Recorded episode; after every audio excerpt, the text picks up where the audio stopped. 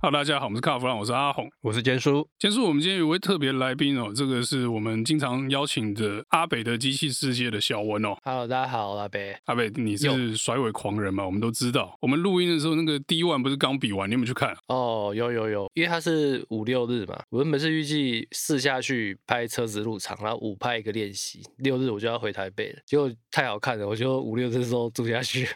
所以你本来只是想拍一拍就走人。结果搞到最后变成是看完就对，我后来发现不行走，一定要把它看完，走不了就对。对，因为跟我们其实在台湾看到的比赛，不管是车手的态度啊，或者是场地的规划，到观众席的布置啊，那个赞助商地方的一个布置、展览的部分，都跟我们以前看到的其实很不一样。所以你觉得有那个水准在那边，感觉上有点像你在国外看比赛那种感觉吗？因为他们这次场地其实没有很大，然后我觉得感觉有点像我们之前去。Tokyo Auto Salon 在看那个户外展的时候，就是会有一个小场地让你甩尾，然后观众席跟厂商的位置，那他们的动态的路线其实都很明确，这样。然后跟他们第一天来，我看那个呃审本，就是他们的那个审判长，他就亲自在赛道内走走走走，他走了好几圈，我想说他在干嘛，然后后来他就去拿那个红萝卜，就是摆开始摆锥桶，然后开始画线，他自己画。审判长自己画线，哦，他就自己去看路线的时候，他自己在画，然后他就坐在那个堆高机上，堆高机推他，然后他就先画线，画了一圈之后，再用那个粉有没有白色那个开始在拉线，然后然后拉一些他的那个路线的一些得分点啊什么，他画画，你知道他花了好几个小时吧？他大概呃两点半下飞机到那边展展场三四点吧，他画画到天黑这样，我就看他们那种做事的态度就。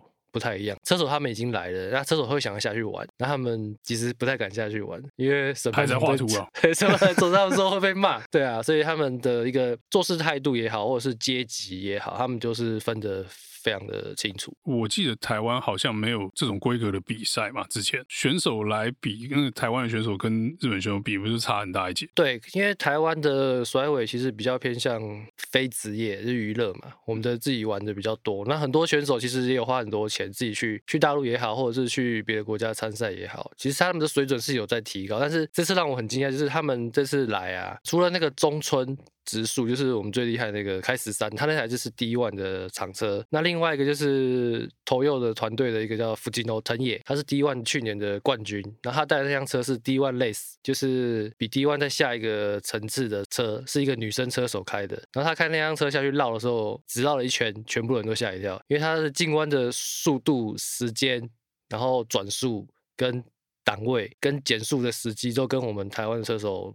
完全完全的不一样，所以那是另外一个层级的感觉。他他只花了，他还没有跑过哦。他礼拜四到礼拜五还没有跑，礼拜六他就下去一圈，全部人都傻了。那个等级就是好像是看到 NBA 球星来，有没有？我们的自然看到 NBA，对不对？他他只绕了一圈，全部人就 OK，这是世界的技术。而且他那辆车不是 D1 GP 的顶规的车哦。哇塞！所以他是用比较低阶的赛车，然后去对上顶规的比赛就对了。对啊，可是他的车子成改装幅度也是很高。可是那个车子的设定就不是那种什么千匹啊什么，因为现在 D one 大概都是八百、九百、千匹这样的跑，它那台大概就七百，所以就是用备用机也能跑的跟神一样，类似像二号机这样。所以这种感觉有就有点像藤原拓海用一台那个老八六去电其他的车就对了，就是可以看到他们的选择路线其实很厉害，因为也就第一次跑而已，然后选择的档位啊，然后手刹车时机，其实我觉得很可怕。对，我们有在玩，所有人会觉得哇，这什么东西？不止精确，而且还比你。你预想的大胆很多吧？对，大胆，他的油门很敢给。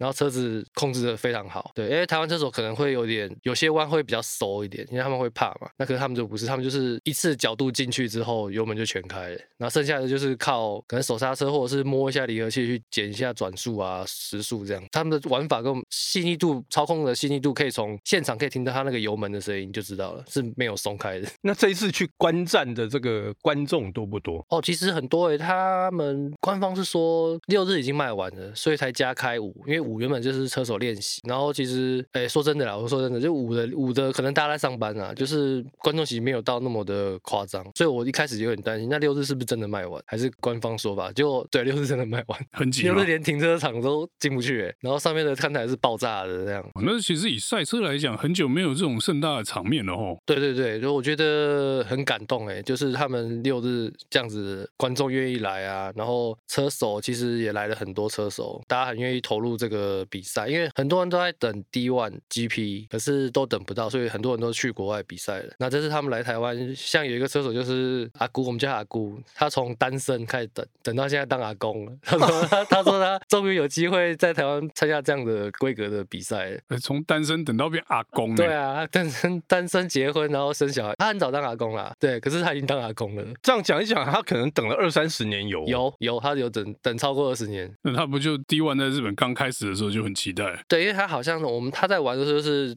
我们最早其实第一批图乌龟带他有带一群车手来的时候，好像是零几年的时候，他就萨尔道开始玩，然后就一直期待有这样的一个机会。说长一点，搞不好二十几年都去了，差不多有哦，有超过大概二十年。可是像你这样讲啊，我们以前都觉得说，诶，大鹏湾是不是很远，所以大家不想去看赛车。就依照这次 D One 这样的经验，你会不会觉得说？可能是比赛种类不对啊！哎、欸，我觉得是哎、欸，因为很多我的身边的朋友都从台北，我们一个人开车包一包就下来了，还没有坐高铁，反正起码一半的人是北部的，一半的人是北部、哦，半以上是北部的，很多。因为这种甩尾这种比赛，其实北部人会比较，我觉得他们会比较有兴趣啦，因为资讯流通比较快，然后大家在玩车的的交流，因为我们比较小嘛，他的交流比较快，所以很多都是从台北啊。桃园下来超多的，我遇到超多朋友都是。那会不会是因为这个像 D One 这种比赛，它不像呃平常跑那种赛道，它只是一个比较小区域的范围，然后我可以一眼。就看完哦，对，这也是一个嗯关键，我觉得可以可以看完，然后然后很近哦，然后那个声音也很近，然后烟会直接打在你脸上，轮胎一削会打在脸上。你一天看完之后，除了晒黑以外，脸上脸脸脸上还是黑，也是这个轮胎血，所以很有临场感就对了。大概就是这种六 D 电影吧，六 六 D 电影，所以他们会觉得说看那些呃像一般的比赛在那边绕场地，他们会觉得比较无聊，但是这个就会比较刺激，对不对？对对，因为可以全部看完，然后。因为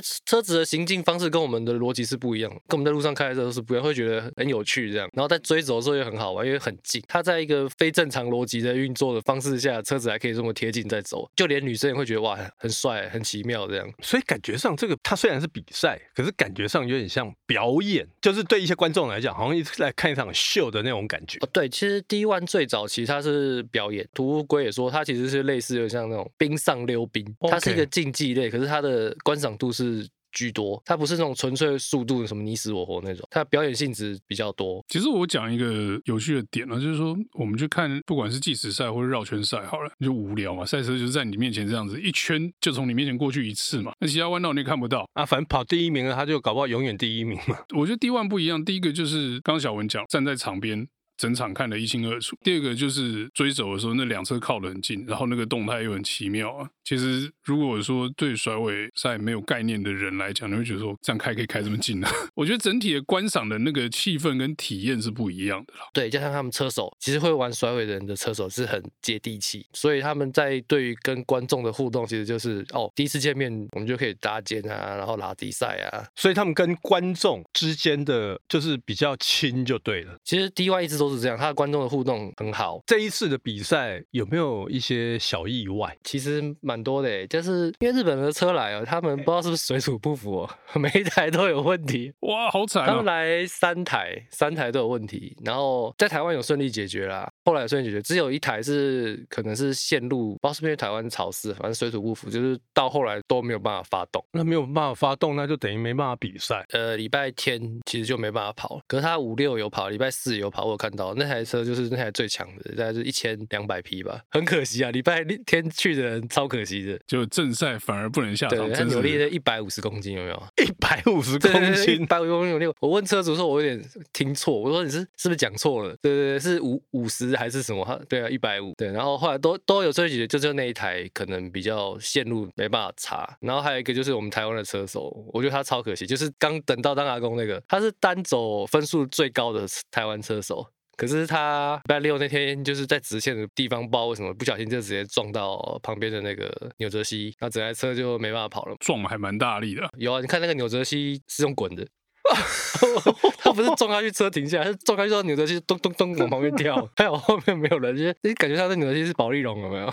他 就往后跳这样。那可是，在比赛过程当中有没有就是说，呃，比方说两车在竞逐的时候有没有去擦撞啊？没有，完全没有，有很近，可是没有撞到一起。感觉是外行人撞到是扣分的，好不好？谁会去碰到？我知道啊，但但是怕啊，就是有一些那种那种突发状况嘛。哦，对，这些比赛流程都很顺利，就是没有任何的碰撞，有很贴近。可是我觉得台湾人技术很好，我那天看的时候我有点吓一跳，我以为台湾人会撞上去，因为他们有些 S 弯在折身之后，他另外后后车切进去的时候会切到他的 A 柱，那速度是很快的，然后逻辑上我。我刚我想说哇，他要上去他的 A 组，他没有就动就停下来，然后就继续走。我那时候觉得哇，这些人其实技术有是有在进步这样子。然后车辆的规格其实跟我我认真说，他的车辆规格去跑 D1 应该都没什么太大的问题，因为现在的车辆的台湾的改装。非常的厉害。可是我们上次听主办那边讲，他说有几个台湾选手听到开办之后，赛车全部都拆掉重做啊。哦，对，因为它的规格，台湾呃 D1 要求的规格不太一样，它就是我们的翻滚架的那个 A B 柱，就是门开启的地方，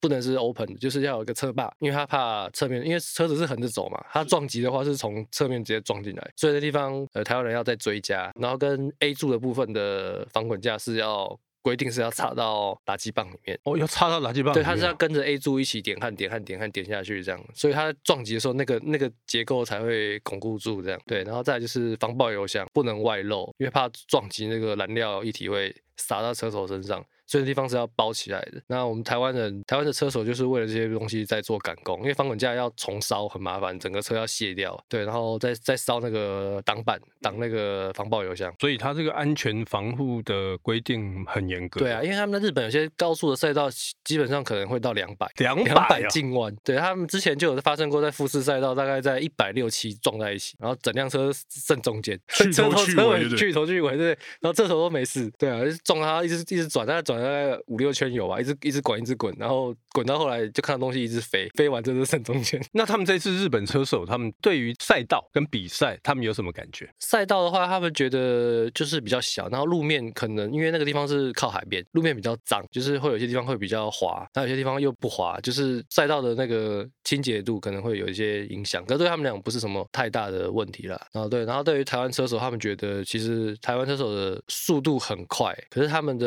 呃就是。第一下的那个时间点，可能不太熟悉第一万的一个评分标准，所以他们的第一第一点的一个积分其实都比较没有抓到，会扣比较多。那这东西可能就会需要一些时间上的一个呃训练，就是因为他们的进弯的方式不一样的时候，你身体的感觉是不一样，有点像那种大怒神被抛出去。那我们台湾可能就是角度一折，我就要进去了，因为比较安全，就是。一偏，然后我车就往里面走。那他们是偏了之后再往外抛，然后再往里面勾。这个就是差在这个地方，就是可能会需要一些习惯，因为我们的评分的标准跟他们好像，我有去苏伊看过比赛，不太一样哦。所以就是动态上的这个操作可能不太相同。照你这样讲的话，那其实台湾车手可能要在 D1 得高分的话，可能要修改他的跑法，就是起甩的那一下嘛。对，因为他们就是他们的奥啊，就是外线的地方吃的很外面，就几乎是你后轮压在那个我们叫弄就是得分点的地方的时候，你的那个后保几乎基本上是在外面，然后它弄有长短之分，那有些弯角比较长，所以你车子要一路压在那个岩石的部分这样走，其实对于台湾人来说，我觉得会比较没办法克服第一下的那个心理障碍。OK，所以他们还是有这个进步跟学习的空间哦。对，而且其实他们进弯第一个第一个弯线还还是二档而已哦。如果你换到复式三档四档的时候，要去做那个动作，那个心理压力又更大。哦，那个压力对啊。那我最后问你一题，那、啊、你明年到底要不要？